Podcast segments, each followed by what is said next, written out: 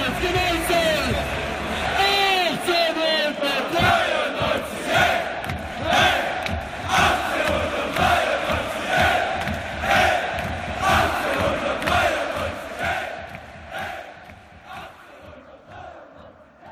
Wir sind zurück mit der Daniel Ginzek-Ausgabe des Brustring Talks der Episode 33. Wir haben nach dem Samstagsspiel gegen den HSV, glaube ich, alle etwas Abstand gebraucht.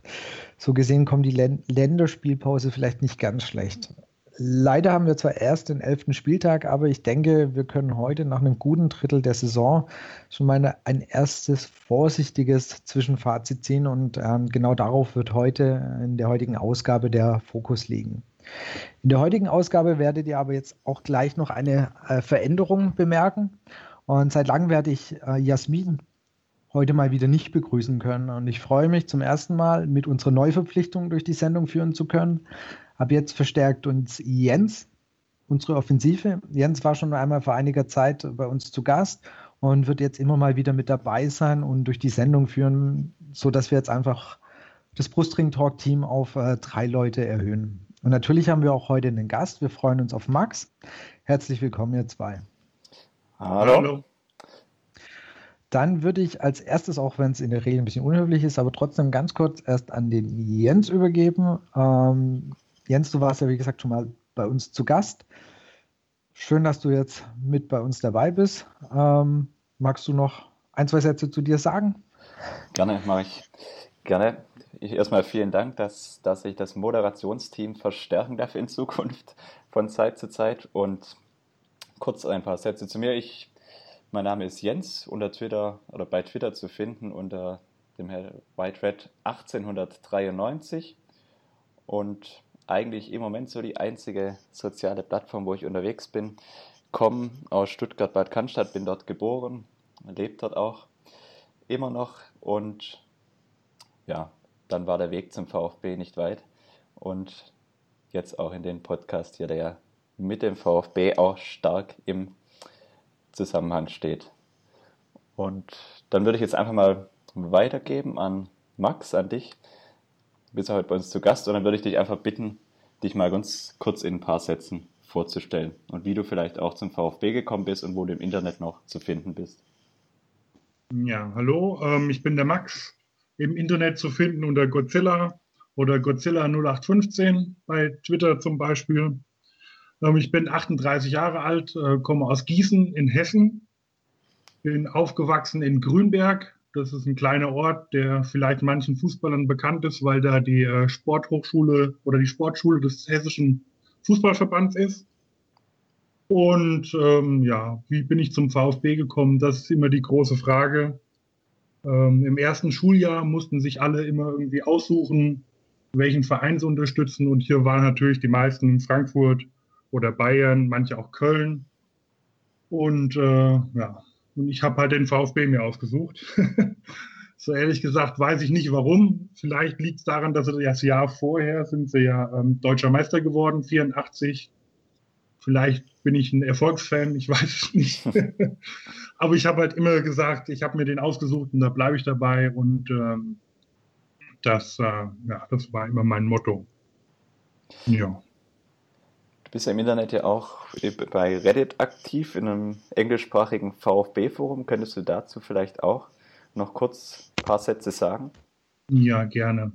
Also Reddit ist eine, eine Seite, ist fast eine der meistbesuchten Seiten im Internet. Und da kann halt jeder ein Forum für alle möglichen Themen gründen und ähm, mit sich mit Gleichgesinnten ähm, unterhalten. Und ähm, vor fünf Jahren habe ich da mit ein paar anderen Leuten ähm, halt das VfB-Forum gegründet, um den VfB halt den englischsprachigen Fans auf der ganzen Welt ein bisschen näher zu bringen.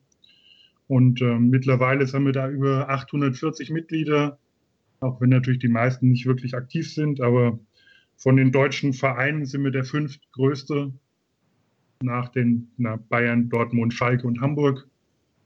Und ähm, ja, da gibt es halt dann immer Diskussionen vor den Spielen, nach den Spielen. Ich versuche vor den Spielen immer die Pressekonferenzen vom Hannes Wolf zu übersetzen auf Englisch so dass die Fans, die halt kein Deutsch können, auch gleich alle Informationen haben. Und ähm, ja, in dem Zusammenhang muss ich natürlich auch meinen Co-Moderator, den RAL 9000 oder bei, bei Twitter den Martin Panik grüßen. Der hilft mir da ein bisschen und ähm, ja, das ah, okay. schon. Ah, okay. Eine interessante Sache war nämlich gerade bei dem, bei dem äh, Forum, als, als Akasiba gekommen ist, da war das, glaube ich, das kam von dir. Du hast dann relativ schnell nämlich irgendwelche äh, Einschätzungen von irgendwelchen argentinischen Usern am Start gehabt. Ich glaube, das war von dir, oder? Habe ich das Ja, genau, das war von mir, ja. Das fand, das ich, fand ich nämlich sehr spannend damals. Das heißt, wir haben noch so alle ein bisschen rumgestochert. Ähm, was heißt rumgestochert? Also bekannt ja, aber so genauere Infos und dann warst du eigentlich sehr, sehr schnell mit, ja, ich habe hier mal Einschätzungen von dem und dem und dem. Also das fand ich sehr spannend. Ja, das ist halt der Vorteil von Reddit, weil man sich schnell mit Leuten, die alle möglichen Interessen haben, ähm, ähm, zusammenfinden kann und die fragen kann, wie ist der, wie ist das, so ungefähr. Und das ist halt wirklich der Vorteil. Das muss man schon sagen. Also wir werden auf jeden Fall den Link in den Show Notes äh, einfügen, sodass ihr, wer da Interesse hat oder Lust hat, da sich auch gerne mal reinklicken kann oder das ist auch, ist auch gut für, für, für, sind natürlich auch viele Deutsche da, ist es auch gut zum Englisch üben. das, das, kann ja selten, im seltensten Fall schon angenommen. Genau. Super, danke. Ja. Genau, heute haben wir ja Themen. Es, gibt, es gab so ein Spiel am Wochenende, ich glaube, ich, ich, es war für viele wirklich sehr, sehr schwer zu verdauen. Jens, du warst ja vor Ort. Ich war vor Ort, ja. Und, okay. und ähm, wir werden natürlich trotz, trotz allem kurz drüber sprechen müssen dürfen. Und ganz kurzer erster Ausblick äh, auf, auf das Spiel gegen Dortmund, aber letztendlich, äh, ich denke wirklich so nach gut zwölf Spielen ist das Zwischenfazit oder so ein erster Rückblick, was war gut, was war schlecht so in der bisherigen Hinrunde, in der bisherigen Saison.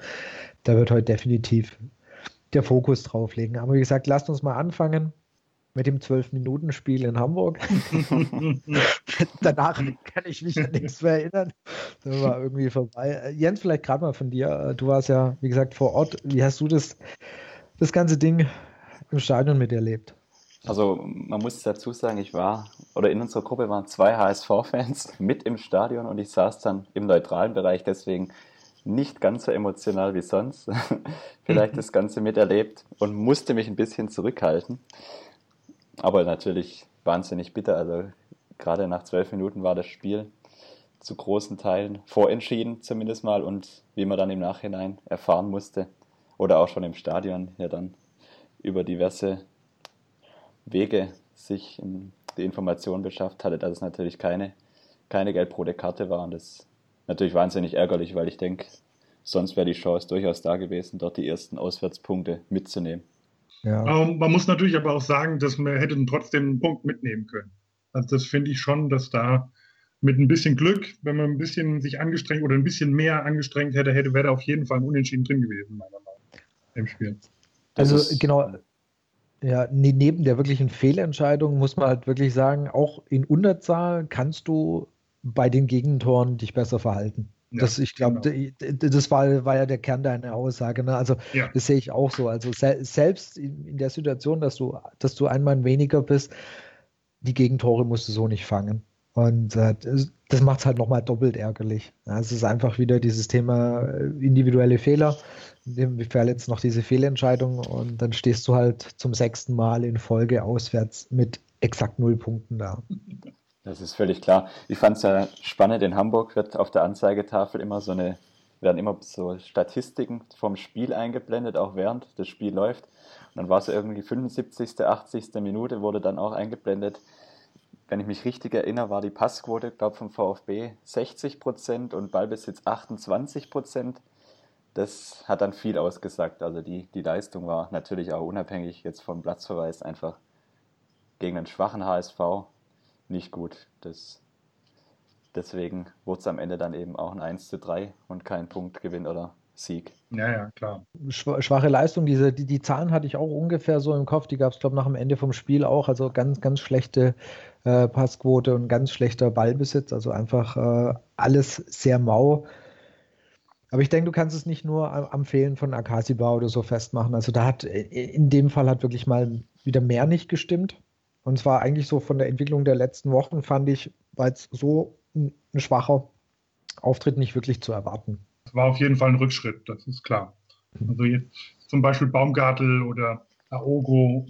Also war schon, war schon, ja, das war schon nicht sehr gut. Das muss man schon so sagen. Wenn man, wenn man so ein bisschen auf, die, auf, auf die Suche geht, nach dem Grund, wie, wieso kommt nach eigentlich ähm, ja, relativ vernünftigen Spielen. Ja, also du warst auch, auch in Frankfurt klar verloren oder auch Leipzig auch verloren, aber ähm, das war vom Spielerischen her oder vom Gesamteindruck ha hatte ich das sozusagen auch trotz Niederlage noch zufriedener zurückgelassen, als jetzt der Kick beim HSV. Und wie du gesagt hast, es war, die waren ja nicht gut, um Gottes Willen. Und ähm, aber wenn man es versucht, irgendwann an irgendwas festzumachen, wüsstet ihr, woran ihr es festmachen könnt, warum es dieses Mal quasi so gar nicht funktioniert hat? Tatsächlich ganz, ja, ganz, ganz schwierig zu sagen. Also es war irgendwie einfach eine ganz, ganz schwache Teamleistung. Also hat bei, bei Ziele angefangen und hat sich dann eigentlich nahtlos bis, bis zu Ginczek vorne fortgesetzt. Also es ja. hat einfach nicht, nicht viel gepasst an dem Tag. Und der HSV war jetzt ja wirklich nicht stark. Also die haben halt, die haben natürlich Druck nach vorne entwickelt, aber gerade defensiv ist die Mannschaft ja trotzdem anfällig gewesen. Das hat man ja in den Phasen dann auch gesehen, wo der VfB mal etwas aktiver war. Aber es war einfach alles in allem einfach eine ganz, ganz schwache Teamleistung. Ja, es war keine so richtig gut. Das war einfach, das hat man die letzten Spiele, war immer mal ein, zwei Leute, die, die gut gespielt haben und es war halt jetzt irgendwie, es hat irgendwie der Herausragende gefehlt. Und es hätte halt anders da ausgehen können, wenn der Ginczek, der hatte ja gleich am Anfang der ersten oder der zweiten Minute oder wann es war, diese hundertprozentige Chance. Und wie, wer weiß, wie das Spiel ausgegangen wäre, wenn er das Ding reingemacht hat. Äh, also mir, mir geht es auch so, du, also oft kannst du wirklich sagen, hey, diesmal ist wirklich einer hervorgestochen, äh, der, der war besonders gut, aber da konntest du nicht irgendwie sagen, so den, den kann ich jetzt trotz Niederlage noch ähm, guten Gewissens hervorheben, dass er einfach sich äh, von den anderen abgehoben hat. Fairerweise muss man natürlich wirklich auch sagen, dass, dass unsere Mannschaft gerade relativ geschwächt ist. Es fehlen einfach sehr, sehr viele. Es war ja, wie gesagt, Askasiba hat mit der fünften Gelben gefehlt, ähm, Kaminski ist weiter verletzt, Donis ist weiter verletzt, ähm, Badstuber ist ausgefallen, Gentner sowieso ausgefallen. Ja, Aber letztendlich, und, den, den, vergisst man ja schon mittlerweile, weil er einfach schon so, ja, es ist traurig, aber es ist echt so, den vergisst du ja mittlerweile, ja. weil er einfach schon so lange weg ist. Aber trotz allem stand ja eigentlich dann eine Elf auf dem, zumindest am Anfang die ersten zwölf Minuten der Elf und dann zehn Leute auf dem Platz, wo, wo man sagen könnte, ja, die, da kannst du trotzdem noch mehr erwarten. Das ist das Thema, was oft angesprochen wird, die Erfahrung Beck und Augo auf, auf, der, auf den Außen und uh, letztendlich auch Insua. Da ist, ist ja genug Erfahrung da. Es ist eigentlich ja. auch genug spielerische Klasse da, so ein Spiel dann anders zu bestreiten. Wobei jetzt gerade die äh, Beck und Augo, also gerade Beck, das Augo die letzten Wochen so richtig prall finde ich das nicht, was beide da ja, auf haben, Platz, die haben stark, Die haben stark angefangen die Saison, fand ich, oder zumindest ja. stärker als, als gedacht und lassen jetzt irgendwie ein bisschen nach. Also gerade vom Beck bin ich ein bisschen enttäuscht. Ich mag das ja eigentlich nicht, wenn man einzelne Spieler beschuldigt nach, also wie schlecht sie sind, aber bei Beck, da war ich jetzt diesmal wirklich, ähm, da musste mal was gesagt werden, fand ich. Das war jetzt wirklich nichts. Ja.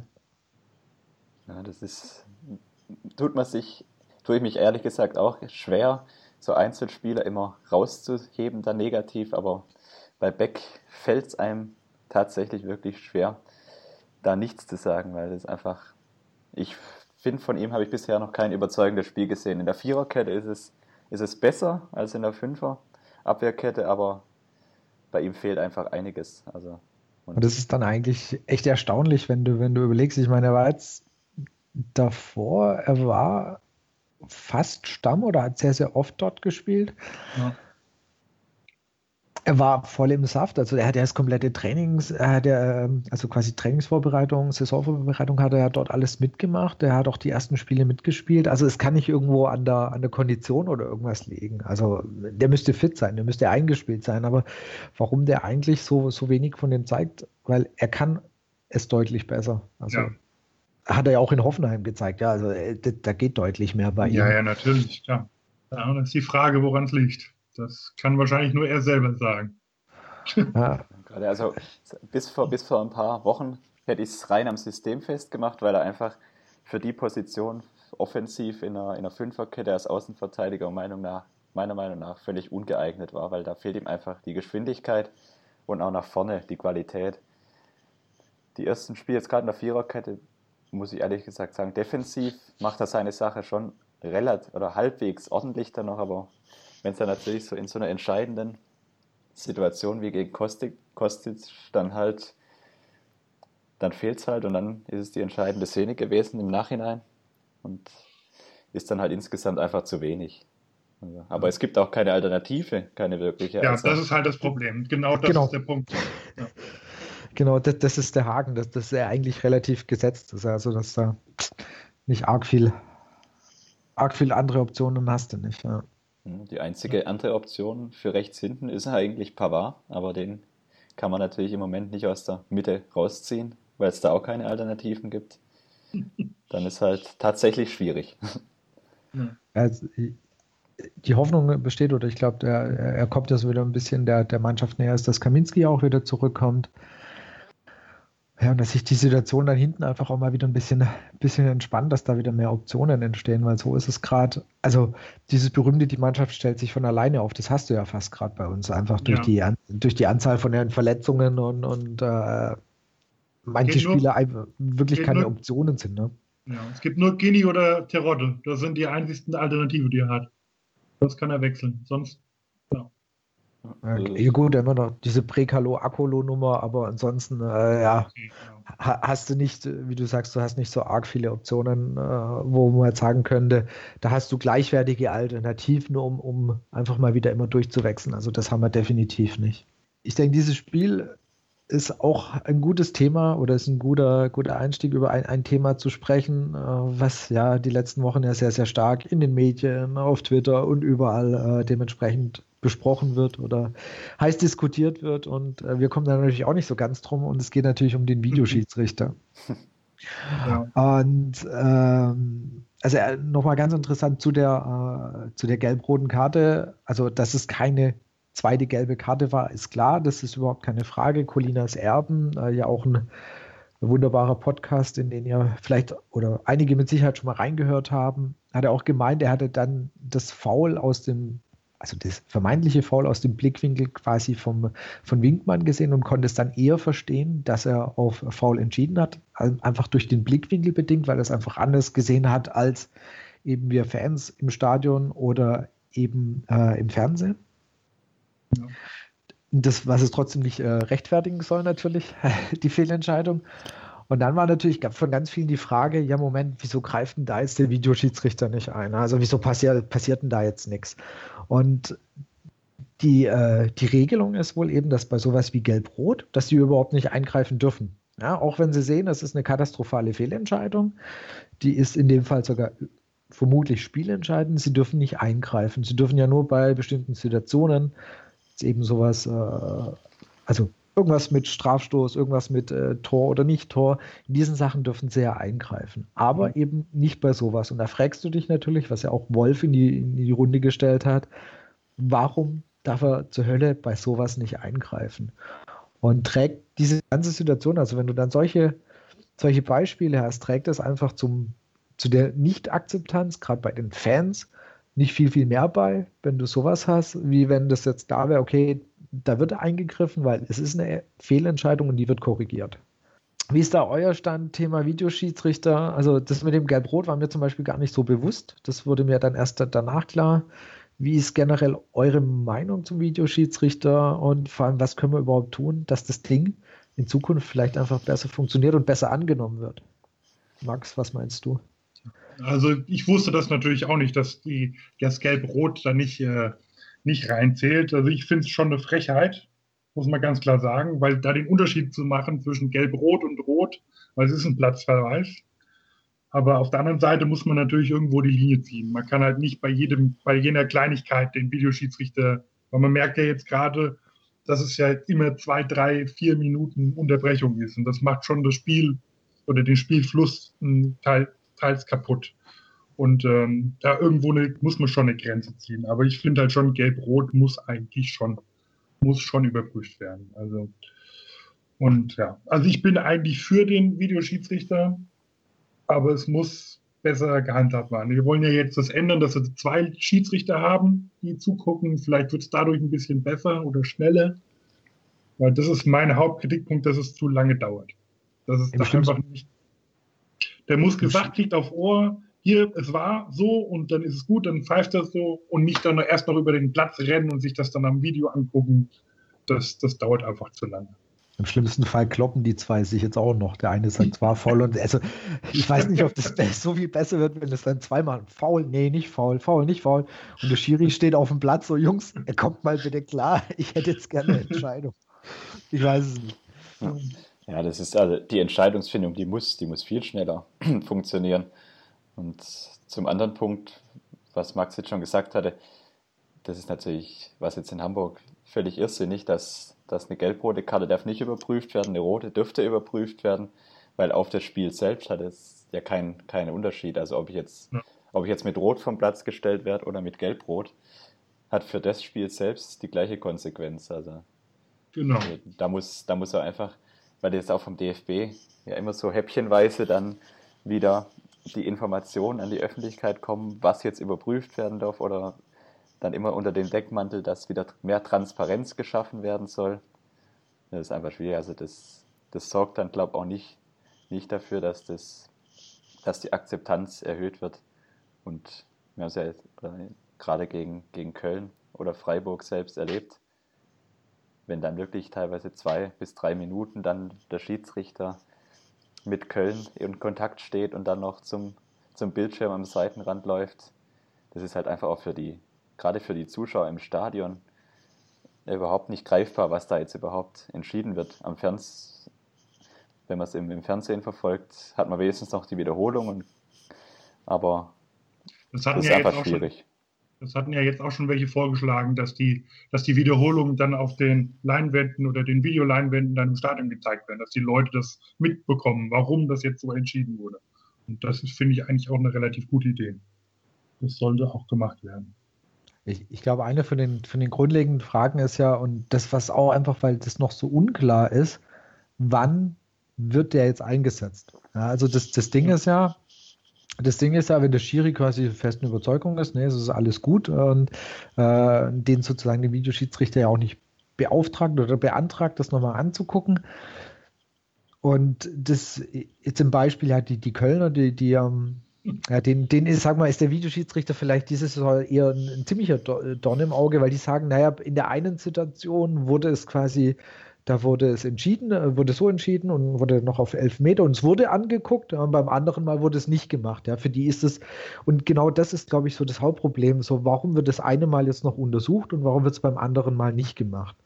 Und das Interessante ist ja, dass die DFL, es scheint aber auch so vielleicht so ein deutsches Phänomen zu sein, wir können ja nicht irgendwas übernehmen, was es schon gibt, irgendwie bestehende Systeme oder bestehende Ansätze, sondern wir müssen versuchen, das Rad neu zu erfinden. Ah. Ich, und ich glaube, das ist so ein bisschen einfach der Haupttag, weil es das Thema Video Schiedsrichter oder Videoassistenz, das, das gibt es ja schon. Das haben ja andere schon äh, relativ, würde ich mal sagen, auch erfolgreich oder sinnvoll eingesetzt. Und also für, für mich ist. Aber andere Sportarten meinst du jetzt? Richtig, natürlich, genau. Ja, ja. Aber für, für mich ist schon so ein bisschen der Ansatz, also dies, dieser Ansatz, diese heißt ja dann diese Challenges, wo ein Trainer dann sagen kann, das Ding will ich nochmal sehen. Ja, und ja. angenommen, ein Trainer hätte pro Halbzeit einmal oder zweimal ähm, das Recht, es zu tun. Also zu sagen, die Situation möchte ich jetzt nochmal sehen. Wenn er richtig liegt, behält er quasi dieses Recht bei. Und wenn er halt falsch liegt, dann hat er das Recht nicht mehr in der Halbzeit. Ja, weil dann, dann wird der Trainer ja auch das nur sehr, sehr sparsam einsetzen. Jetzt nehmen wir gerade mal unser, unser Beispiel mit, mit dem HSV. Äh, Wolf wäre da mit Sicherheit hingerannt und hätte gesagt, Junge, guck das nochmal an, das war niemals eine gelbe Karte. Niemals. Ja. Und bei einer Situation wie jetzt zum Beispiel dem Elfmeter von VfB gegen Köln, da wären sowohl der wahrscheinlich der Kölner als auch der, der VfB-Trainer angerannt gekommen. Also ich denke, ja, also du, die, die Situationen, glaube ich, kannst du dadurch schon relativ eingrenzen, weil der Trainer wird sein, sein, sein quasi Recht nicht einfach äh, so rausballern, sondern da, da muss er sich schon relativ sicher sein. Natürlich sollte es weiterhin nicht für Einwürfe oder für Ecken oder für irgendeinen so Quark solltest du das gar nicht anwenden können. Aber äh, die, die, die, also gerade bei eben Elfmeter-Entscheidungen oder natürlich bei diesen ganzen Geschichten faul oder nicht faul, also Elfmeter, Tor was auch immer. Also, dass, dass da eben dieses Recht besteht, zu sagen, ja, okay, guckt euch das bitte nochmal an. Und wenn das von Trainerseite kommt, dann ist es relativ klar geregelt. Und dann kann man nicht mehr im DFL vorwerfen, naja, ihr, da greift ihr das eine Mal ein und da greift ihr nicht ein. Die, die Problematik wird es meines Erachtens halt damit auch rausbekommen. Ja, ja. ja das, also das deutsche Phänomen wird bleiben, dass trotzdem über jedes Spiel diskutiert werden wird. Das, egal welche Regelung getroffen wird. Das, vielleicht muss man sich das auch einfach bewusster machen, auch bei der ganzen Diskussion, dass es hundertprozentige Gerechtigkeit im Fußball nie geben wird. Weil es einfach zu viele Situationen gibt, wo auch nach, nach 30-minütiger Studie der Fernsehbilder gibt es immer noch zwei, zwei verschiedene Meinungen. Das ist, das ist dann halt, ja, das ist dann halt noch so ein anderer Aspekt, aber klar wäre es durchaus sinnvoll, wenn man es so vielleicht begrenzt, dass, dass entsprechend dann die Trainer oder die Verantwortlichen halt über eine Challenge oder wie man das dann auch immer genau ausgestaltet, dass die so Möglichkeit haben, dann einzugreifen und das, das Ganze ein bisschen eine klarere, klarere Regelung findet. Weil es, die Tendenz geht ja, sage ich mal, im Moment schon dahin, dass bei jeder strittigen Szene eigentlich die Spieler dann auch auf dem Platz den Schiedsrichter quasi ja, dazu anhalten, dass er doch vielleicht mal genau, das, Kontakt mit Köln aufnimmt. Das Viereck, genau. das Viereck in die Luft zeichnen. Genau, und das kann es halt auch nicht sein. Das kann halt auch nicht das Ziel von dem Dings sein. Und ich sehe es eigentlich wie du, Max. Ich finde es generell, ich bin auch ein Befürworter davon. Es, es muss einfach, ich glaube, die, die Rahmenbedingungen, das heißt die Regeln oder das, wie passiert es und wann passiert es, das muss klarer, sinnvoller geregelt sein. Und dann finde ich, kann äh, der Videoschiedsrichter einfach eine sehr, sehr gute Ergänzung sein. Was, aber, was, sie, ja, aber was ich halt noch sagen wollte, ist, dass man nicht vergessen darf, dass wir jetzt hier in Deutschland oder in der Bundesliga quasi das auf Probe machen. Wir probieren das ja jetzt aus, damit die ja. anderen Länder, die Engländer und die Spanier, das vielleicht nächstes Jahr dann besser übernehmen und in die Champions League dann einführen. Wir sind quasi, wir sind hier das, das Labor, das Labortier sozusagen. Das, und da müssen halt jetzt die Fehler aussortiert werden, damit es dann quasi bis zur bis zur WM oder bis halt nächste Saison Champions League und überall dann richtig eingeführt werden.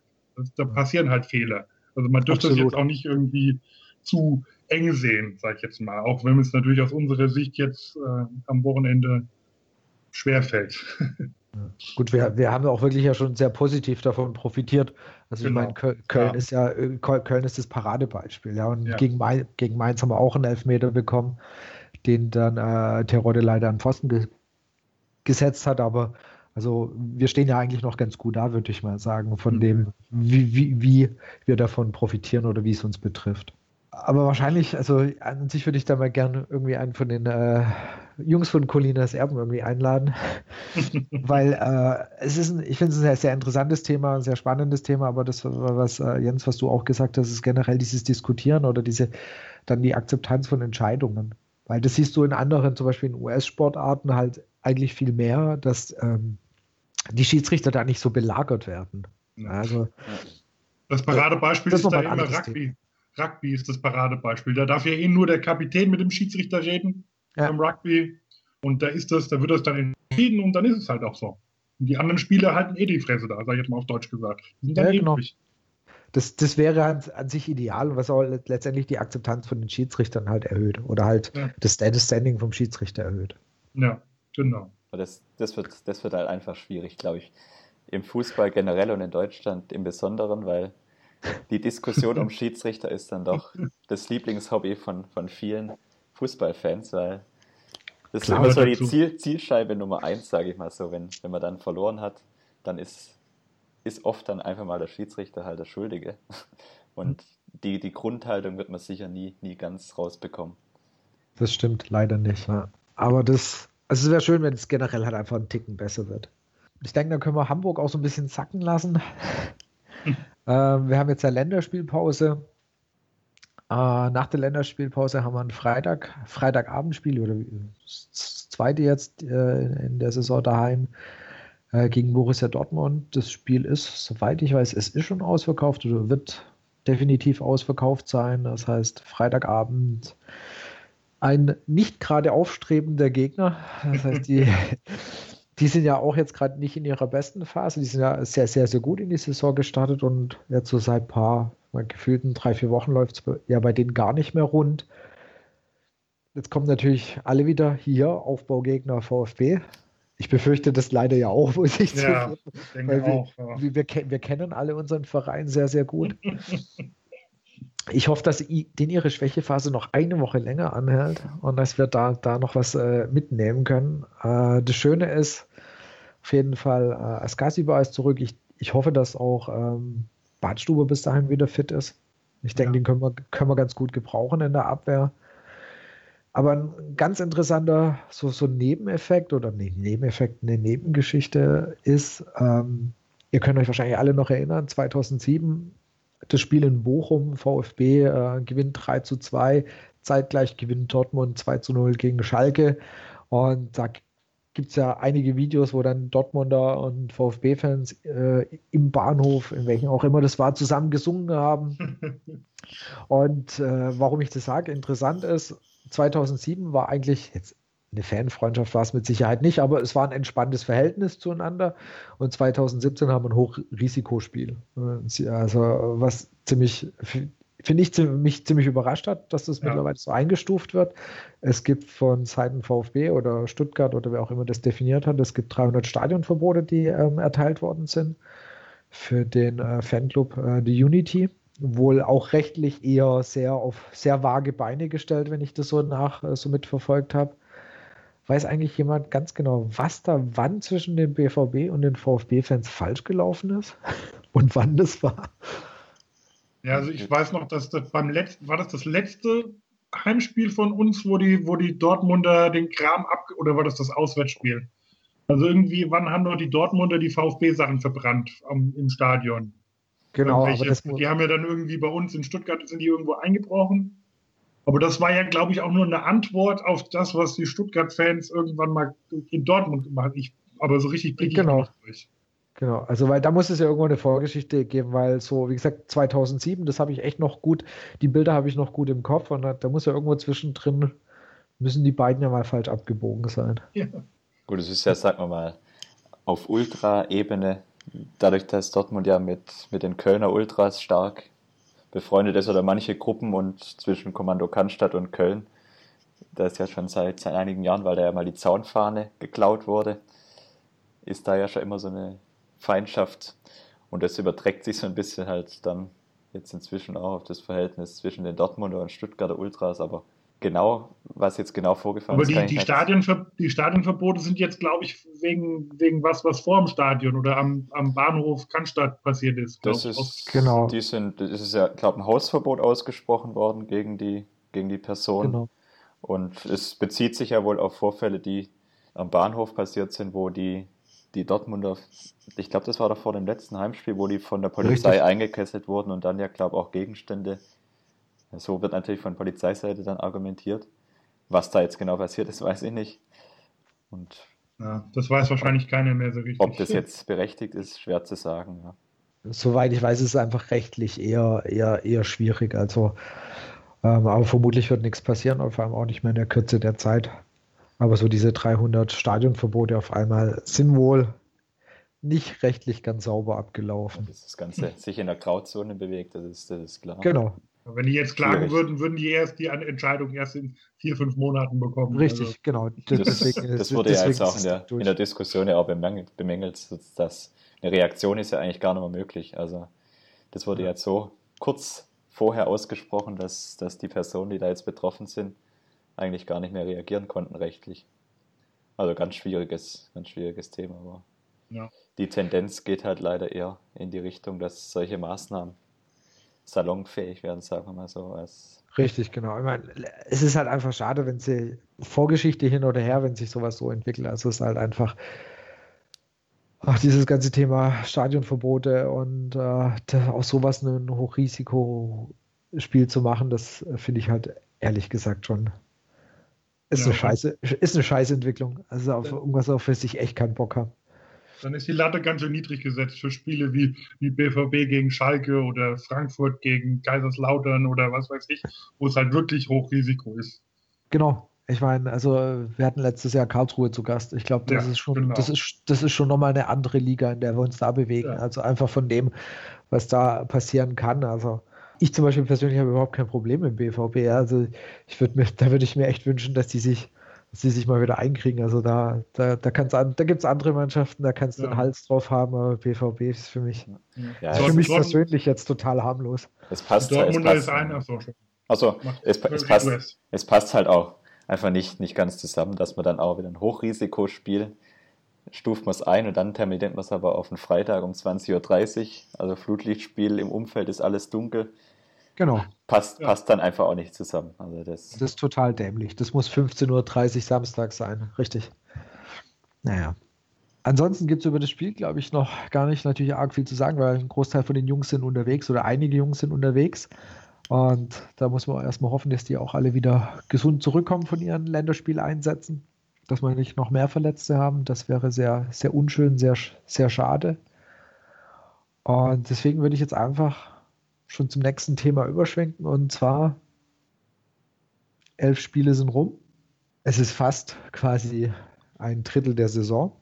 Und unser VfB zeigt sich wirklich mit sowas von zwei Gesichtern. Dem Heimgesicht, dem Auswärtsgesicht. Und ja, wie fällt euer erstes Fazit aus? Was hat euch überrascht? Was fandet ihr gut? Was würdet ihr definitiv verbessern? Große, große Überraschung ist, ist für mich tatsächlich, dass wir zu Hause quasi oh, nicht, nicht einmal die Gefahr gelaufen sind zu verlieren und bisher auch noch nicht verloren haben und einen Großteil der Spiele gewonnen haben, was man vom VfB in den letzten Jahren jetzt nicht, nicht so gewohnt war krasses Gegenteil ist natürlich auswärts, wo mir wo alles verloren gegangen ist, mit unterschiedlichen, unterschiedlichem Hintergrund. Manche Spiele hätte man sicher nicht verlieren müssen, manche, wie jetzt gerade das letzte, ist dann einfach, war ganz schwach. Aber insgesamt muss ich für mich bisher trotzdem sagen, als, als Aufsteiger, gerade was, was die Punkteausbeute angeht, kann man noch, kann man eigentlich ganz zufrieden sein. Also hätte, hätte auch schlechter laufen können was jetzt aber ja. rein, die, rein die Ergebnisse angeht. Ich finde aber auch vom, vom Spielerischen insgesamt gesehen, jetzt über alle, über alle elf Spiele, sind wir besser als ich, als ich gedacht hätte vor der Saison. Ich war vor der Saison doch sehr pessimistisch, was die Sache angeht. Und ähm, da wir jetzt noch nicht einmal richtig auf einem Abstiegsplatz waren, finde ich schon, oder zumindest kann ich mich jetzt gar nicht mehr dran erinnern, ähm, bin ich schon etwas überrascht oder auch relativ zufrieden. Natürlich ist klar, die Auswärtsspiele, da hätte man, da hätte man sogar noch sechs Punkte jetzt mehr haben können. Aber ähm, ja, also ich denke, wir sollten mal lieber zufrieden sein, als jetzt, also jetzt im, im Ganzen gesehen, als jetzt irgendwie ähm, zu negativ die ganze Sache zu betrachten. Meine Meinung. Wenn mir jemand gesagt hätte, dass wir nach dem elften Spieltag 13 Punkte hätten, hätte ich gesagt, ja, ist gut mache ich, nehme ich, ist es in Ordnung. Wenn du, genau, wenn du dann halt guckst, dass du die 13 halt nur daheim geholt hast und, und null auswärts, letztendlich die, die, Summe sind die 13, ist schon klar, aber dann äh, hätte ich gesagt, ja Moment, aber da geht auswärts, muss doch irgendwas gehen. Also das ist mit Sicherheit das, das, das große Manko und ich hoffe, dass das nicht irgendwann zu einer kompletten Kopfsache wird. Ja, das ist einfach so scheiße, auswärts, oh Gott, oh Gott, oh Gott, wir haben sechsmal verloren. Es wird jetzt auch beim siebten und beim achten Mal nichts. Also äh, wenn da einfach auch länger dieses Erfolgserlebnis ausbleibt, dass, dass das sich nicht irgendwann in die Köpfe einschleift, das fände ich halt, das fände ich sehr schade, weil vielleicht, wir brauchen, wir brauchen Auswärtspunkte. Ja, vielleicht war das jetzt auch schon in Hamburg so, ganz ehrlich. Das kann schon sein, dass genau das schon in Hamburg war.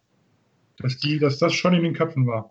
Ja, weil wenn du siehst, gegen wen wir jetzt daheim spielen noch in der Hinrunde. Besser nicht. da, haben wir, da haben wir BVB, genau, Bayern und Leverkusen. Okay, da kann vielleicht mal die erste Saison äh, Heimniederlage kommen und dann musst du halt endlich jetzt auswärts deine verdammten Punkte holen. Das ist, das ist ja. die Problematik. Das kann natürlich alles ganz schnell umschlagen, wenn, wenn, wenn wir jetzt gegen, gegen Dortmund gerade verlieren. Und dann hast du zwei Auswärtsspiele in, in Hannover und Bremen. Dann wird es natürlich, kann es ganz schnell umschlagen. Wenn du dann da auch wieder nicht punktest, dann kommt danach Leverkusen, dann noch nach Hoffenheim und in München. Dann kann es auch ganz, ganz schnell mit 15, 16 Punkten in die Winterpause gehen. Und dann mhm. sieht es natürlich wieder anders aus. 20 wären schon so das Ziel, wo man sagt, genau. dann, dann wäre die Hinrunde richtig gut gelaufen, oder? Genau, so sieht's aus. Aber 20 Punkte werden meiner Meinung nach bei den restlichen Spielen wird schon recht anspruchsvoll. Also das wird schwierig, keine zu, Frage. Gerade zu Hause, also Dortmund und München, da würde ich jetzt mal nicht mit, mit drei Punkten rechnen. Und Leverkusen kann ich im Moment schwer einschätzen. Die sind immer, da geht es einmal auf und ab. Und mal die Woche so, mal die Woche so, genau. Ja. Aber da würde ich auch nicht mit, mit einem Sieg rechnen, ne, ganz ehrlich. Kann man zumindest nicht davon ausgehen. Du musst, du musst halt zumindest in, in Bremen oder dann auch vielleicht in Hannover oder in Hoffenheim musst, musst du endlich dann mal was mitnehmen, weil sonst wird es tatsächlich zur Kopfsache, wenn du dann auch in die Winterpause mit null Auswärtspunkten, das ist dann, also das wird dann, glaube schwierig. Dann, das ist halt die Frage mit Bremen, ob, bis die, ob die bis dahin einen neuen Trainer haben. Aber Bruno die, Labbadia. Ja, genau, das wäre das wär lustig, ja. das, aber genau, das sind ja halt die Big Points. Die musst du halt dann, weil die Mannschaften, die unter uns stehen, gegen die musst du einfach gewinnen. Es ist einfach jetzt gegen Hamburg schon, schon schlecht gewesen, aber gegen gegen Bremen und musste dann einfach gewinnen. Es geht nicht anders. Wir haben ja vor, der, vor dem Beginn der, der Saison äh, hatten wir eine kleine Umfrage gemacht, äh, wer zum Beispiel die fünf Schlüsselspieler der Saison werden oder sein werden. Und damals hatten äh, 73, ja, ein Großteil, fast drei Viertel der Leute auf äh, Terodde gesagt, wird ein Schlüsselspieler.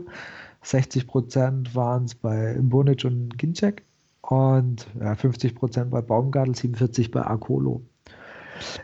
So, jetzt haben wir elf Spiele gespielt. Terodde kann man jetzt nicht wirklich als Schlüsselspieler leider bezeichnen. Mhm. Das, das sind wirklich andere geworden. Also der sozusagen nur mit 47 Prozent genannte Akolo ist wirklich einer, von dem man sagt, der hat, ist doch auch eher eine positive Überraschung. Ja, auf jeden Fall. Terodde ist so meiner Meinung nach so ein bisschen Opfer des Systems, gerade in den ersten Spielen, weil er halt vorne kaum Unterstützung hatte. Also das, das war. Das verhungert, das verhungert einfach davon. Ganz, ganz schwierig, weil Terodde ist halt, sagen wir, für die Bundesliga sowieso schwierig, sein Spiel, das in der zweiten Liga optimal funktioniert hat, aber in der Bundesliga tut er sich da schon merklich schwerer und er ist halt auf Bälle angewiesen da vorne. Und die hat er in den ersten Spielen ja überhaupt nicht bekommen, weil gerade mit, mit dem, mit dem 5-2-1 oder wie man es dann auch bezeichnen will, da war er ja vorne tatsächlich mehr oder weniger auf sich allein gestellt. Und das ist dann natürlich schwierig.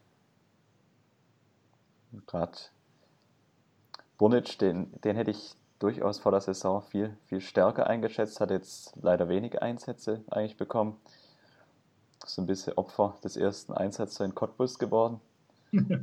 ja, genau. Und ja. Schwierig, ja. Und ansonsten für mich bisher, der jetzt hier gar nicht genannt ist, bei den so die positive Überraschung für mich, obwohl ich das auch erhofft hatte, aber Pavard ist für mich schon so der stabilste neben, neben Badstube hinten. Ist richtig, stimmt. Der ist da überhaupt nicht mit drin. Ja. Und der, der macht bisher seine Sache sehr, sehr gut, was ja mit Sicherheit auch durch die Nominierung für die französische Nationalmannschaft bestätigt worden ist. Also Respekt ja. dafür, ne? Ja, da haben mich zum Beispiel nur mal auf, auf Reddit zurückgekommen, haben mich viele Franzosen gefragt über den, warum, warum ist der jetzt auf einmal in die Nationalmannschaft? Die kannten, die, kannten, die Franzosen kannten den überhaupt nicht. Wer Beispiel. ist das? Genau, die kannten das einfach, den gar nicht. Wahnsinn. Und ne? gemeint, ah, hier der, jetzt habe ich den Namen vergessen, irgendeiner in Atletico Madrid spielt spielt, glaube ich, auch ein Franzose. Ähm, und warum wird der denn nicht genommen? Also, der macht die Sache wirklich richtig gut, der Pavard. Das muss man wirklich sagen. Und der ist auch zu Recht jetzt in die französische Nationalmannschaft gekommen. Und kann man nur alles Glück der Erde wünschen für seine. Absolut. Also das ist, äh, wobei das leider echt ein Spieler ist, von dem ich glaube, bei dem ich glaube, dass wir nicht mehr arg lange eine Freude an ihm haben werden. Also ich befürchte, dass der äh, wenn der so weitermacht und dann auch schon jetzt mal in die französische Nationalmannschaft nominiert wird. Ah, wenn es gut läuft, haben wir nächste Saison nochmal bei uns, aber ich glaube, dann, dann war es das auch echt. Also wenn er so diese Entwicklung also, Schritt für Schritt weitergeht, ist, ist, der, ist der für uns nicht, nicht zu halten. Und das hatte Jens Nagler ja in der letzten äh, Folge gesagt, hat er gemeint, äh, also quasi, wenn wir den unter 25 Millionen äh, gehen lassen, dann gibt es Ärger. Ja, ja, vollkommen zu Recht. Ja, so. klar. Also wenn die Entwicklung so weitergeht und er in der Nationalmannschaft jetzt eventuell sogar Fuß fassen kann, dann befürchte ich auch, dass spätestens im Sommer werden wir uns dann wohl damit beschäftigen müssen, dass irgendein größerer Club aus Europa oder aus England ihn sich dann vielleicht mal näher anschauen wird zumindest. Ja, und da wird es dann echt nur noch um die Höhe quasi des Schmerzensgelds für uns gehen. Weil, ja, es ist traurig, echt, es ist echt traurig, weil, weil das war wirklich, glaube ich, das war wirklich einer von den ja, besten Griffen, die, die auch Schindelmeister gemacht hat. Akolo würde ich da auch dazu zählen. Bei dem bin ich zum Beispiel echt positiv überrascht, wie schnell er sich äh, in der Bundesliga akklimatisiert hat. Äh, ich dachte so, Schweizer Liga, boah, es könnte hart werden, weil der Sprung ist, glaube ich, schon groß von der Schweizer Liga in die Bundesliga. Es ist natürlich noch nicht alles Gold, was bei ihm glänzt, aber äh, ah, scheiß Phrasen. Ich Kaching, kaching. Sorry. Ja, also, es aber man kann aber das Potenzial kann man halt sehen. Ja. Genau, richtig. Das, das kannst du sehen und das, das sind noch ein paar echt ganz äh, ja, mal, mal hier ein Abspielfehler und ein Stockfehler und was weiß ich, das sind schon ein paar Sachen immer dabei, aber generell, wie du sagst, das Potenzial ist da. Und, und dann zum Beispiel eben gegen Köln, dieser Wille, die, diese Kiste jetzt noch machen zu wollen, das fand ich schon stark und er hat ja auch sonst schon ein paar Mal getroffen. Also das finde ich, der hat sich, der ist für mich wirklich eine, äh, eine positive Überraschung von den ersten elf Spielen. Definitiv, ja. Und dann Askachiba nicht zu vergessen. Also der ist für mich auch eine Wahnsinnsverstärkung. Super, ja. Also ich finde, das, das heißt, der war mit Sicherheit auch ein fehlender Faktor in Hamburg. Was ich immer so erstaunlich finde, und das, ich finde, das siehst du im Stadion viel, viel besser, wie du das auf einem, ja, im Fernsehen siehst, oder weil im Fernsehen ist es ja oft so, dann siehst du ja immer nur die Ausschnitte von, von dem Spiel. Aber wenn du siehst, wie er sich bewegt und wo er dann überall ist und wie er Bälle abfängt, wie er reingeht, also das, das finde ich ist schon äh, das gucke ich mir im Stadion, muss ich schon sagen, sehr, sehr gerne an. Also das macht richtig Spaß. Das ist halt, leider holt er sich halt in jedem zweiten Spiel eine gelbe Karte ab. Das heißt, wenn er so weiter und weitermacht, würde es noch zwei, dreimal fehlen. Aber ähm, ja, ich glaube, da ist so, äh, da hat er so ein bisschen eine andere Einstellung, wie man, äh, wo man wohin oder wie man wohin gehen kann. Und ist so wahrscheinlich über die eine oder andere gelbe Karte hat er sich dann doch eher gewundert, so nach dem Motto, in Argentinien hat ja keiner danach gekräht, aber äh, da kriegst du hier halt schneller deine gelbe Karte. Aber der macht, der macht seine Sache, finde ich auch sehr, sehr gut. Also von dem bin ich auch sehr angetan, sehr positiv angetan. Und dann haben wir natürlich noch äh, unsere, unsere erfahrenen Abwehrleute, die dazugekommen sind. Über Beck haben wir schon ein bisschen gesprochen. Aogo hatten wir auch schon ein bisschen. Bartstuber, ja, ist halt wirklich leider, leider muss man sagen, wenn er spielt, ist er, finde ich, eine Verstärkung, ohne Frage er ist hat, ihn zwickt halt oft mal irgendwas und dann ist es, fällt er halt gleich mal wieder zwei Wochen aus und das ist halt wirklich das, was schade ist.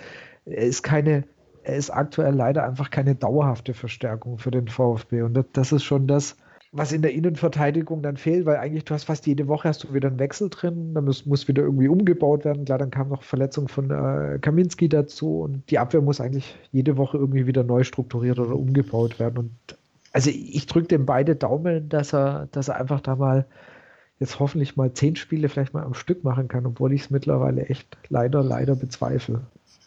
Glaub, also bei ihm ist, glaube ich, echt schwierig. Sein, sein Körper ist da, glaube ich, nimmer, nimmer in dem Zustand, wo das möglich ist. Also habe immer so das Gefühl, wenn er dann wieder zwei, drei Spiele gemacht hat, dann macht einfach irgendwas, irgendein Muskel oder so macht dann wieder zu. Das ist, das ist bei ihm echt schwierig. Also er bringt, er bringt eine unglaubliche Qualität rein, die sonst im Moment keiner da hinten mitbringen kann, aus seiner Erfahrung. Das, das merkt man einfach auch, wie er, wie er im Spiel agiert.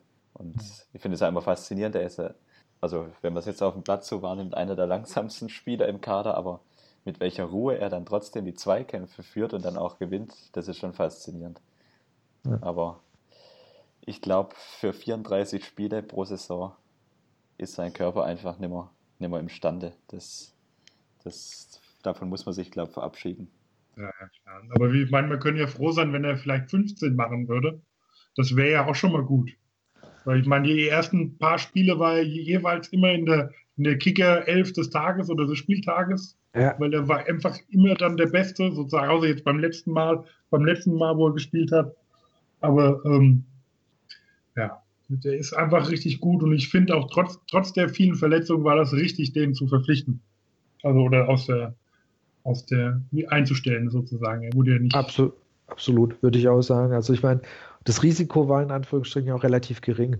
Also das zu sagen, okay, wenn sein Körper halbwegs mitmacht, dann haben wir einen richtig, richtig guten Spieler. Und wenn es halt dann doch nicht klappt, haben wir Pech gehabt. Aber ähm, ein Spieler in der Qualität, auch wie es Jens jetzt eben angesprochen hat, den bekommst du halt als Aufsteiger, also bei dem dann der Körper komplett fit ist, äh, dann hätten wir den nie bekommen. Das muss man einfach, ja, da muss man sich klar sein.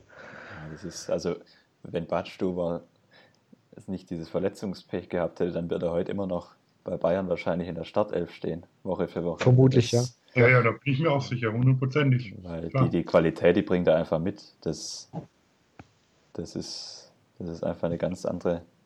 Aber man geht ja mit ihm kein Risiko ein. Also ein Jahresvertrag genau. und er ist ja, wie man gehört hat, auch noch stark leistungsbezogen oder einsatzbezogen.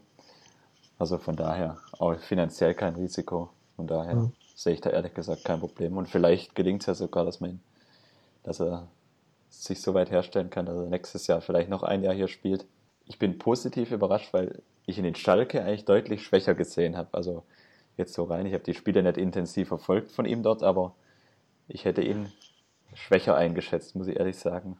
Bei Bayern früher klar, aber jetzt so dieses Gastspiel auf Schalke, danach, danach hätte ich ihn rein von dem, was ich da mitbekommen habe, irgendwie schwächer eingeschätzt. Äh, der geschätzte A bis Z vom Vertikalpass hat gefragt, ähm, ob wir gerade wegen der Verletzungsanfälligkeit von Badstuber nochmal jemand in der Innenverteidigung brauchen, ob da in der Winterpause nochmal jemand verpflichtet werden sollte. Wie seht ihr es? Hängt, hängt für mich stark davon ab, weil wenn Kaminski auch wieder zurückkommt, glaube ich fast nicht, dass, dass, dass man da reagieren wird. Kann ich mir nicht vorstellen. Sehe ich auch so. Eigentlich würde ich ja eher ich hatte halt immer gedacht, auf der offensiven Seite nachlegen, aber da kommt dann vielleicht der Manet wieder. Ist halt die Frage, wie schnell der wieder ins System findet. Aber gerade bei den Innenverteidigern, wenn Kaminski wieder da ist, der auch viel stärker geworden ist, als, als ich gedacht hatte, ähm, sollte man da eigentlich sicher sein, meiner Meinung nach. Und sonst, also wenn wir gerade schon bei Thema Verpflichtungen sind, wo würdet ihr noch, also ist ja noch ein bisschen dahin, aber jetzt so mit den, mit den Eindrücken von den ersten elf Spielen und den Pokalspielen, wo würdet ihr noch, oder wo hättet ihr noch den Wunsch, dass sich so was von den Spielern her verändern sollte, von der Mannschaft her verändern sollte? Es ist halt im Winter immer die Frage, was man überhaupt bekommt, was, Keine wo, Frage. Man, wo man sich sinnvoll verstärken kann und wie viel finanzielle Mittel noch da sind, weil ist halt wir sagen, sagen ja die ganze Zeit, wir hätten noch so viel Geld. ja, so, ich, so, hatte ich das auch irgendwie im Hinterkopf, dass eigentlich ja gar nicht alles ausgegeben ist. ich frage frag mich immer, wenn ich das lese, wo das ganze Geld eigentlich herkommt, weil man im Sommer ja schon relativ viel investiert hat, aber vielleicht wird da schon zukünftige Einnahmen sind dann schon verplant, weiß ich nicht. Also ich finde es immer Stimmt. ein bisschen verwunderlich, weil man hat im Sommer ja eigentlich für, für unsere Verhältnisse so viel ausgegeben wie noch nie insgesamt fast. Aber gut. Ja gut, aber wir haben auch so viel eingenommen wie noch nie. Also ich meine, auch je nachdem, egal wie man jetzt steht zu der Ausgliederung, wir haben so viel Geld wie noch nie auf einmal bekommen. Und das musste ja dann irgendwie unter die Leute gebracht werden. Ja, ist halt, ist halt die Frage, ob das tatsächlich jetzt alles schon auf einmal verplant wurde.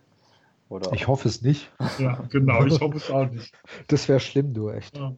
Ja, also wie gesagt, das, das, das, ist ja eh noch ein Thema, was, was offen ist. Äh, Ausgliederung, beziehungsweise da wird ja nächstes Jahr auch wieder was passieren. Das ist ja neben dem ganzen Sportlichen, was passiert, äh, es ist ja noch einiges im Hintergrund passieren, passiert, was immer mal wieder der ein oder andere Aufreger war. Weil es da gerade schon das Geld von der Ausgliederung haben, da wurde ja, wurde ja so den Fans mitgeteilt, dass die Investoren ja gar nicht mehr so unbedingt regional sein müssten, sondern dass, es, dass man da gerne auch mal ein bisschen weiter gucken könnte und dass das gegen so ein Fonds oder so auch mal nichts einzuwenden wäre, was, was denke ich schon viele überrascht hat, weil das hat sich wirklich bei der Ausgliederung oder in dem Vorfeld der Ausgliederung ja ganz anders angehört. Da war ja unbedingt die regionale Verwurzelung ganz, ganz wichtig. Und da wird jetzt äh, schon ja ordentlich zurückgeschraubt. Also ja, so Außen, Außendarstellung. war Stück so. das, ja. ja, also das ist, weil wenn du überlegst, ich glaube, viele haben ob das jetzt gutgläubig war oder egal, aber die sind da hingegangen, haben sich das angehört oder im Vorfeld informiert und dann wird von regionalen Partnern und irgendwas erzählt und denkst du, und Schindelmeister ist da, wird auch als eines der Zugpferde präsentiert und dann denkst du, ja super, geil mache ich so mit und äh, dann so ein paar Monate später ist von dem Schindelmeister nicht mehr da und es könnte jetzt auch mal vor sein. Ich glaube, ein paar äh, fühlten sich da schon etwas vor den Kopf gestoßen. Ich gebe ich geb gerne zu, dass ich da war und äh, für, die Abstu äh, für die Ausgliederung gestimmt habe und ja. äh, schon vielleicht etwas blauäugig oder naiv war. Und mittlerweile glaube ich nicht, dass ich nochmal dafür stimmen würde. Auch wenn es ja nicht auf eine Stimme angekommen ist, waren ja so viele Ja-Stimmen. Klar, genau. Aber ähm, mittlerweile habe ich da schon einen kleinen Sinneswandel hinter mir. Das muss man schon so sagen. Also das, wie gesagt, das, das war rein so von dem, neben dem Sportlichen, was passiert ist, äh, einfach so von Thema, weil was viele VfB-Fans jetzt einfach die ersten, äh, über die ersten elf Spiele auch noch beschäftigt hat. Und dann ist natürlich auch so ein anderer Punkt, was ja dann durch die personelle Veränderung von Schindelmeister zu Reschke hin, hat sich ja auch noch mal ein bisschen was getan. Und äh, man hat irgendwie, glaube ich, viele Fans oder äh, viele ja, VfB-Fans wissen mittlerweile, warum der bei Bayern und bei Leverkusen eher im Hintergrund agiert hat. Weil ich finde sein Auftreten nach, nach außen, also ich beurteile jetzt überhaupt nicht seine sportliche Bilanz, das ist mal komplett nach, äh, äh, außen vor gelassen, aber so seine, sein Auftreten nach außen kann man mit, glaube ich, vorsichtig als unglücklich bezeichnen. Ja, er kommt mir sehr suspekt vor. Also jetzt, das ist irgendwie, ich weiß, ich glaube, suspekt ist das richtige Wort. Ich weiß nicht, was ich, wie ich den einordnen soll. Der kommt irgendwie komisch rüber. Also. Ja, es ist nach, nach außen ganz schwierig, ihn einzuschätzen, wirklich, weil er dann manchmal Aussagen dann tätigt, wo man sich echt fragt, liest er das eigentlich noch gegen, was er dann da auch in, in irgendwelchen Zeitungsinterviews von sich gibt? Oder ist es dann bewusst so lanciert? Äh, das ist wirklich dann, oder auch in, in aber auch in Interviews, sage ich mal so, oder bei Pressekonferenzen, er wirkt irgendwie immer, ja, als ob er nicht dafür, nicht dafür gemacht wäre, als, als Repräsentant von, den, von einem Verein nach außen zu treten. Das ist immer mein Eindruck so ein bisschen. Du da, hast auch nicht das Gefühl, dass er es sonderlich gerne macht. Also ist so mein Gefühl. Das ist so, so eine ganz lästige Pflichtaufgabe, die er halt noch erfüllt. Ja, also wo er sagt, ja, oh, gut, muss ich ja mal wieder hier ein Interview geben. Ich muss ja, weil ich bin jetzt ja Sportdirektor. Und, und entsprechend finde ich es halt auch oft auch das Resultat dann halt, was dabei rauskommt. Das ist, es ist eher unüberlegt, ja, also und stößt halt einfach immer mal wieder Leute vor den Kopf. Ja, ich müsste einfach, wenn wir gerade vorher drüber gesprochen hatten, über die außerordentliche Mitgliederversammlung nachdenken. Wenn ich jetzt mir vorstelle, Reschke hätte sozusagen diesen Impulsvortrag von Schindelmeister gehalten. ich glaube, ich glaub, die Überzeugungskraft wäre da nicht wirklich in dem Bereich gewesen. Das ist, das ist immer so, was ich so gedanklich ein bisschen durchspiele, wenn ich, wenn ich ihn irgendwo öffentlich bei Pressekonferenzen oder Interviews im Fernsehen dann beobachte. Also da hätte er sicher nicht diese Sympathiewerte und die Überzeugungskraft ausstrahlen können. Nee, das hätte ja. überhaupt nicht funktioniert. Überhaupt nicht. Ah. Hätte das funktioniert. Wie gesagt, sportlich finde ich oder fände ich es total unfair, ihn jetzt nach den paar Monaten zu bewerten. Also ich meine, die Verpflichtungen, Augo Beck, boah, okay, ist, ist jetzt halt so, das war die, die gewünschte Erfahrung, was auch immer, kann man sehr geteilter Meinung sein, ob die jetzt so ganz perfekt sind, die zwei. Also, wie, wie du es vorhin auch schon mal gesagt hast, Max, sie haben ganz gut angefangen und hat es doch eher so ein bisschen nachgelassen. Aber wirklich äh, sein Wirken oder was er tut, ist für mich jetzt einfach noch zu früh zu beurteilen. Da braucht er einfach noch ein bisschen mehr Zeit oder kriegt er natürlich auch mehr Zeit.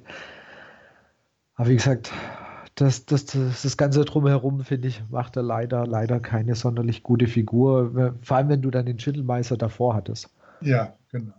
Aber also sportlich, sportlich müssen wir halt jetzt mal ein halbes Jahr warten oder vielleicht ein Jahr, vielleicht sogar wirklich ein Jahr warten, gucken, hier, also Winterpause ist eh immer schwierig, das weiß ja jeder. Sondern mal gucken, was er dann im Sommer macht, wenn er so lange bleibt. das muss man ja bei uns immer, immer dazu sagen, das weiß man ja immer nicht. Ja, es ist halt echt schwierig, die, weil die tägliche Arbeit kann man ja so von außen überhaupt nicht beurteilen. Vielleicht ist er da vereinsintern und was sein Aufgabengebiet angeht, deutlich geeigneter wie der Schindelmeiser. Aber nach außen, das Bild, wo die zwei nach außen abgeben, das ist, das ist halt echt dramatischer Unterschied. Also da, ja. da war Schindelmeiser einfach. So, neulich hatte ich es auch auf Twitter, glaube ich, mal gelesen. So dieses Gespann Schindelmeiser, Reschke in Kombination wäre vielleicht das Optimale gewesen, aber die, die Möglichkeit ja. wird es wohl nicht Wenn mehr der Reschke, Reschke, das gemacht hätte, was er beim Bayern gemacht hat, sozusagen. Im Hintergrund ja. arbeiten. Genau, genau, Reschke als Kaderplaner im Hintergrund, wie es ja früher eigentlich unter Dutt schon mal angedacht war, so ein, ja. so ein System quasi mit, mit Sportmanager und Kaderplaner, genau. was dann ja auch wieder verworfen wurde. Das wäre vielleicht die Kombination Schindelmeister als Repräsentant und Sportvorstand und Reschke tatsächlich im Background quasi als Kaderplaner, die dann auch Hand in Hand arbeiten, aber das wäre sicher ein Modell gewesen, was, was beiden entgegengekommen wäre, aber das wird wohl kaum zustande kommen. Okay. Nee, ich glaube, das ist, das ist dann doch eher unwahrscheinlich. Ja. wenn, ihr, wenn ihr für die Hinrunde noch einen Wunsch habt, was wäre das? Also sieben Punkte. Ja, das, das, das, ist ja ein absolut legitimer Wunsch. Das, das wäre wär mein Wunsch für die Hinrunde, jetzt noch sieben Punkte holen. Okay. Dass wir die 20 erreichen, egal gegen wen. Von mir aus auch gegen Dortmund und Bayern gewinnen und dann alle anderen verlieren, das wäre auch okay, aber. also, das ist klar, am, am 16. Dezember haben wir zum letzten Mal daheim verloren. Dann wird die Serie wahrscheinlich genau ein Jahr halten, ohne Heimniederlage. Aber vielleicht, wenn man die zwei Heimspiele davor noch gewinnt und auswärts vielleicht in Bremen noch einen Sieg mitnimmt, das wäre das Optimum. Aber ich denke auch mal, realistisch sind es so vielleicht vier bis sieben Punkte, die man noch holen kann. In der Hoffnung, dass Dortmund so die schlechte Leistung oder die schlechte Phase anhält, dass du da vielleicht mit einem Punkt rausgehst, vielleicht auch einnehmen gegen Leverkusen. Wenn die einen schlechten Tag haben, vielleicht sogar einen Dreier holen. Und dann musst, genau, dann musst du halt in Hannover und Bremen musst du endlich auswärts punkten. Ja. Weil, wie du es wie vorhin gesagt hast, Jens, war sonst für die Hinrunde echt, die bis, bis dato eigentlich ganz positiv zu sehende, also jetzt nicht ganz schlecht zu sehende Hinrunde echt äh, eher noch unruhig oder auch unschön. Vor allem, wenn wir dann irgendwo, irgendwo auf Platz 16 oder 17 in, in, die, in die Winterpause gehen, das äh, das wäre nicht gut. Also ich hoffe auch, dass da diese von dir angesprochenen sieben Punkte irgendwo, irgendwo zustande kommen. Vielleicht kann man so abrunden, sagen mal eine Hinrunde, weil bisher ist ganz selten der Fall beim VfB in der Bundesliga eine Hinrunde eigentlich ohne richtige Negativserie. Wenn das, ja. vielleicht, das vielleicht bis zum Ende anhalten würde und man dann in Mainz noch im Pokal weiterkommt, dann könnte ich doch ganz gut mit der Hinrunde leben. Ja, ich denke auch. Das wäre das wär wirklich eine, eine Hinrunde als Aufsteiger, wo du sagst, ja, gerne. Ja. Die acht Punkte, wir haben jetzt acht Punkte, sind wir, glaube ich, vor Bremen, also dem vorletzten, dem direkten Abstiegsplatz. Wenn wir das so ungefähr halten können, weil die Bremer sind ja auch nicht besonders gut. Und Köln unten drunter. Wenn wir da in der Richtung ungefähr bleiben, dann können wir zufrieden sein, egal was wir für Punkte holen. Ja, dann vielleicht noch zu einem weiteren Punkt zum Sportvorstand hatten wir jetzt schon, sind wir kurz drauf eingegangen und vielleicht auch noch kurz auf unseren Trainer, Hannes Wolf. Ist ja jetzt auch noch nicht allzu lang bei uns. Wie seht ihr so seine Entwicklung, jetzt auch in der Bundesliga, wie er da angekommen ist? Schwierig, schwierig. Also ich finde ihn ja als Mensch, wie die meisten ja, das merkt man ja auf Twitter, einfach wahnsinnig sympathisch, der Typ. Aber fachlich, ich bin mir noch nicht so hundertprozentig sicher, ob er jetzt wirklich für die Bundesliga für höhere Leistungen, sage ich jetzt mal, ähm, in der Lage ist. Oder, ja. Also ich finde es ein bisschen starr, das ganze System, muss ich sagen, auch wenn es mir wehtut, das so zu sagen. aber, aber ich, ich, äh, ich hoffe, bei ihm kommt noch eine, mehr, noch, eine, noch eine bessere Entwicklung. Ganz einfach. Ich hoffe, dass da noch was kommt dass er mal ein bisschen mehr aus Fehlern lernt, finde ich, da fehlt irgendwas. Ja, also ich finde, er hat, also er lernt, das finde ich steht, für, steht außer Frage. paar weniger Fehler. Äh, was heißt Fehler in der Aufstellung? Oder manchmal in der Taktik hast du das Gefühl, dass es noch nicht ganz richtig trifft. Dass, dass manchmal einfach seine, äh, seine Ideen, die er dann vom Spiel hat oder für das Spiel hat, einfach nicht hundertprozentig funktionieren. Ob das jetzt mit der Mannschaft zusammenhängt oder, oder, oder an, an seiner falschen Einstellung fürs Spiel, ist schwierig. Also, oder am Gegner. Es kann ja auch am gegnerischen Trainer liegen oder an den Genau. Also genau. Es kann ja tausende Sachen können ja, ja also also er verbreitet eine, äh, er kann immer noch eine sehr, sehr gute, sehr positive Stimmung verbreiten. Was wir natürlich von außen überhaupt nicht äh, sehen können, ist, wie, wie es in der Mannschaft, also wie quasi das Verhältnis Mannschaft-Trainer ist. Das finde ich, kannst du gar nicht sehen. Ob das jetzt eher gut oder ob das jetzt eher schlecht ist oder ob es normal ist. Ich finde, äh, man hört in dem Fall zum Glück aber auch nichts, dass irgendwie, dass da schon große Kämpfe und äh, Diskrepanzen geben wird. Also da ist mir nichts bekannt oder nichts bewusst. Und ich würde mir einfach wünschen, dass, äh, wie du es gesagt hast, also er weiter an sich arbeitet, was er mit Sicherheit tut, äh, so, sodass die Mannschaften mit dem Trainer, dass das, also, dass es einfach noch eine Zeit lang ja, da Bestand haben kann, weil ähm, du hast jetzt gemeint, so lange ist er noch gar nicht da. Jens, er ist für VfB-Verhältnisse schon relativ lang Trainer. das ist, das ist richtig, sagen. ja. Ja, und ich wünsche ihm einfach, weil, weil ich glaube schon, dass er, er, dass er das fachlich drauf hat dass die Mannschaft und er das auch äh, ja einfach noch in der restlichen Saison umgesetzt bekommen, dass er noch am Ende von der Saison hoffentlich unser Trainer ist und ja, er genauso eine Entwicklung macht wie die Mannschaft auch. Also das wäre das wär so mein Wunsch bei ihm. Ja, das war ja auch vor der Saison, habe ich das ja auch schon gehört, das haben ja viele auch gesagt, dass wenn der Wolf, der Wolf am, am Ende der Saison noch unser Trainer ist, dann war es eine gute Saison. Ja, 100 Pro. Also dann, dann würde, ist es definitiv eine gute Saison gewesen. Ja. Es würde zumindest dafür sprechen, dass man mit dem Abstieg nichts zu tun hätte. Ja. ja, es ist ja einfach, der Großteil der Mannschaft ist halt einfach, sind junge Spieler, er ist ein junger Trainer, also das geht, glaube ich, auch so ein bisschen gemeinsam, diese, diese Schritte dann auch die Entwicklung zu gehen. Und ich hoffe einfach mal, dass das, dass das weiter, weiter möglich ist und er dann auch weiter das Vertrauen auch der Vereinsführung bekommt, wenn es vielleicht auch mal dann eine, eine, schwächere Phase gibt und man vielleicht auch im Verlauf der Rückrunde mal auf den Abstiegsplatz rutschen sollte. Dann wird sicher spannend zu sehen sein, wie er dann darauf reagiert, weil er bisher dieses richtige Negativerlebnis immer noch nicht hatte eigentlich. Also also genau. drei, vier Spiele am Stück verloren, genau. Richtig, also so eine richtig, eine richtig negative, es gab mal in der zweiten, in der Zweitligasaison mal so eine Phase ohne Sieg, aber das ist gerade in der Bundesliga so eine richtig negative Phase, wo dann auch mal die Medien entsprechend reagieren. Die hat er jetzt noch nicht durchmachen müssen. Das ja, wird dann spannend zu sehen sein, wenn, wenn das mal der Fall ist. Wenn man jetzt so zurückdenkt an das, an das Dresden-Spiel oder an das Würzburg-Spiel letztes Jahr, so ziemlich vor einem genauen Jahr, da war das schon kurz vor der, kurz vor den Kippen, so ungefähr. Aber dann haben sie ja wieder das Gott sei Dank rumreißen können.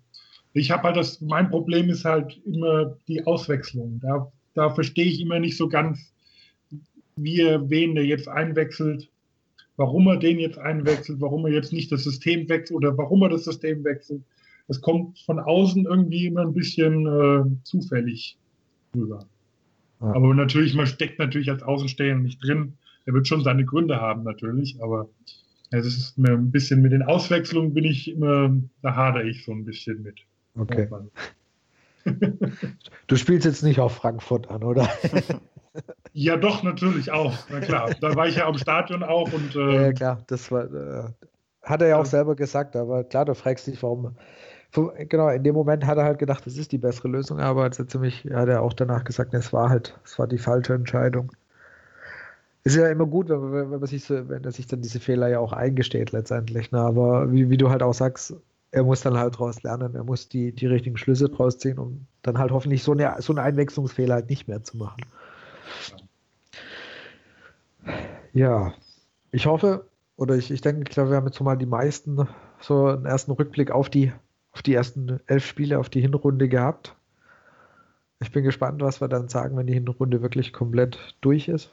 Ob es ein fröhliches Weihnachten wird. Genau, ob es ein fröhliches Weihnachten wird, wir dürfen wirklich mehr als gespannt sein.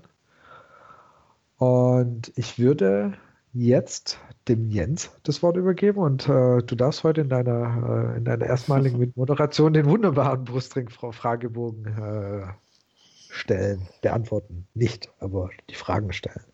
Mache ich gerne. genau. Also bei uns, hast du vielleicht dann auch schon mal gehört, immer die klassischen vier ja. Fragen im Brustring Talk.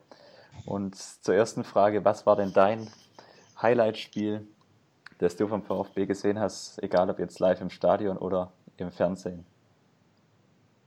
Ja, also im, im, im Fernsehen würde ich sagen, das Spiel in Dortmund vor ein paar Jahren, das 4-4 war es, glaube ich. Das war schon wahnsinnig anzuschauen, aber im Stadion selbst ist bei mir eindeutig das, glaube das letzte, unser letztes Champions League Spiel, glaube ich, war das, gell? Im Heimspiel gegen Barcelona. Das 1-1, wie der Semi Kedira den, den Messi quasi aus dem Spiel genommen hat, das war schon super. Auch wenn das äh, zu der Zeit ja das Stadion erst halb fertig war. Die ganze Untertürkheimer Kurve hat ja gefehlt, aber äh, also das war schon, das fand ich richtig super. Wie wir mit Barcelona mitgehalten haben, das glaube ich, lässt sich nicht mehr toppen. Und wahrscheinlich auch für längere Zeit nicht. Das letzte große Spiel eigentlich, ja. Ja, genau. Auch schon fast zehn Jahre her wahrscheinlich, oder? Kann mich jetzt gar nicht dran erinnern. Äh, das müsste ja 2000, 2000 ja, genau 2000, ja. 2000, 2010 müsste das. Ja, 2010, ja, meine ich ja. 2010, genau, 2009, 2010 ist ja, ja. noch. Genau. Genau, dann kommen wir zur zweiten Frage. Wer ist denn dein persönlicher, dein persönliches VfB-Idol, dein Held? Ja, also da fährt mir sofort eigentlich nur Guido Buchwald ein. Also das war immer als Kind sozusagen war immer der Beste. War nicht nur im VfB, sondern auch in der Nationalmannschaft. Das war eigentlich immer mein Idol als Kind. Und das wird sich so schnell, glaube ich, nicht ändern, dass ich da noch irgendeinen oben drüber ansetze. Das ist der Guido Buchwald. Es wird beim Guido Buchwald schwierig, aber welchen ehemaligen aktiven VfB-Spieler würdest du denn gerne nochmal beim VfB oder im Brustring auflaufen sehen? Ja gut, da gibt es nur eine, eine richtige Antwort, das ist das Sammy Kedira, wo man dann nochmal hofft, dass der wiederkommt. Aber was weiß ich, vielleicht für seine letzte Saison, bevor er nach den Poldi macht und nach Japan geht, so ungefähr, dass er dann anstelle dann nochmal zu uns kommt. Weil der hat halt schon eine wahnsinnige Entwicklung mittlerweile gemacht, aber das wird wahrscheinlich ein Traum bleiben, das muss man ganz klar sagen. Vielleicht realistischer, vielleicht, dass der Gomez nochmal kommt, da hätte ich auch wenn ich wahrscheinlich in der Minderheit bin, hätte ich, würde ich mich nochmal freuen, den Mario Gomez bei uns spielen zu sehen. Also im Moment ist es ja unrealistisch, aber weil wir ja zwei Stürmer haben. Aber ja, das wäre es eigentlich. Und dann zum letzten noch, wo steht denn der VfB deiner Meinung nach im Jahr 2025? hoffentlich, hoffentlich noch in der ersten Bundesliga. Nee, also das ist so schwer zu sehen. Also es ist ja schon allein dieses Jahr schon schwer zu sehen. Deswegen, was in, was in sieben, acht Jahren ist, ist völlig unmöglich. Also ich würde mich freuen, wenn wir uns jetzt etablieren würden in der ersten Liga und äh, vielleicht mal eins, zwei Mal in den sieben, acht Jahren mal international vielleicht spielen. Aber das ist, kann man heutzutage nicht mehr, äh, nicht mehr vorhersehen. Das ist richtig, ja. Zumindest ist es schwierig, aber wenn wir unseren Verantwortlichen glauben, da spielen wir bis dahin ja im Champions League Finale vielleicht mal mit. Aber eine Frage, eine Frage der Zeit. Das ist Frage von ein bis zwei Jahren, keine Frage der Zeit. ich glaube, realistischer ist, dass unser Stadion mal als Finalort ähm, nochmal genommen wird. Ja, gut, äh, dann hat es ja auch gestimmt. Man muss ja, legt man sich da nur ein bisschen anders aus. Wo, wobei, also hier von wegen äh, Stadion und so, ich muss echt, ich bin weiterhin positiv überrascht, äh, wie gut und wie viele Leute kommen. Also, das, wir haben bisher einen Schnitt von, glaube 54 oder 55.000.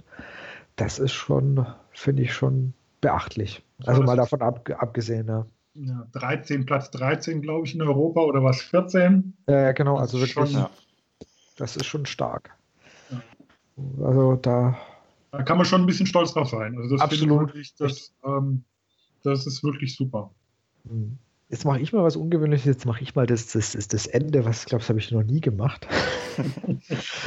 also erstmal möchte ich mich natürlich äh, bedanken an unseren Gast. Max, schön, dass du da warst. Gerne geschehen, es war mir eine Ehre. Ja, das, wie gesagt, sehr schön, vor allem auch mal jemand wieder außerhalb von Stuttgart zu haben. Das ist ja auch immer irgendwie, finde ich, auch immer was Besonderes, weil dann auch so die Geschichten, wie man zum VfB kommt, einfach immer ganz interessant sind. Ja. Ihr, könnt, ihr, könnt, dem Max auf Twitter unter Gotzi0815 folgen, was aber auch natürlich hier nochmal äh, sauber verlinkt wird. Natürlich danke auch Jens an dich und schön und ich freue mich, wenn wir noch die ein oder andere Sendung zusammen aufnehmen. Den Link zu dem Reddit-Forum uh, werden wir in unseren Show Notes natürlich auffügen, äh, einfügen. Ihr findet uns weiterhin wie immer unter Facebook, äh, auf Facebook unter Brustring Talk. Ihr findet uns auf Twitter unter Brustring Talk, natürlich unter brustringtalk.de und natürlich bei iTunes weiterhin. Und wer bei iTunes unterwegs ist, äh, gerne auch mal eine Rezension dalassen. Äh, das freut uns einfach. Das heißt Feedback generell und bei iTunes, das hilft uns einfach ein bisschen weiter den Podcast weiterhin voranzubringen, zu verbessern, zu optimieren. In dem Sinne von meiner Seite aus, äh, vielen Dank fürs Zuhören, fürs Reinhören. Das war es mit der 33. Ausgabe. Wie gesagt, nochmal vielen Dank an euch zwei. Und wann immer ihr das anhört, einen schönen Tag, einen schönen Mittag oder einen schönen Abend. Und bis zur nächsten Ausgabe. Ciao.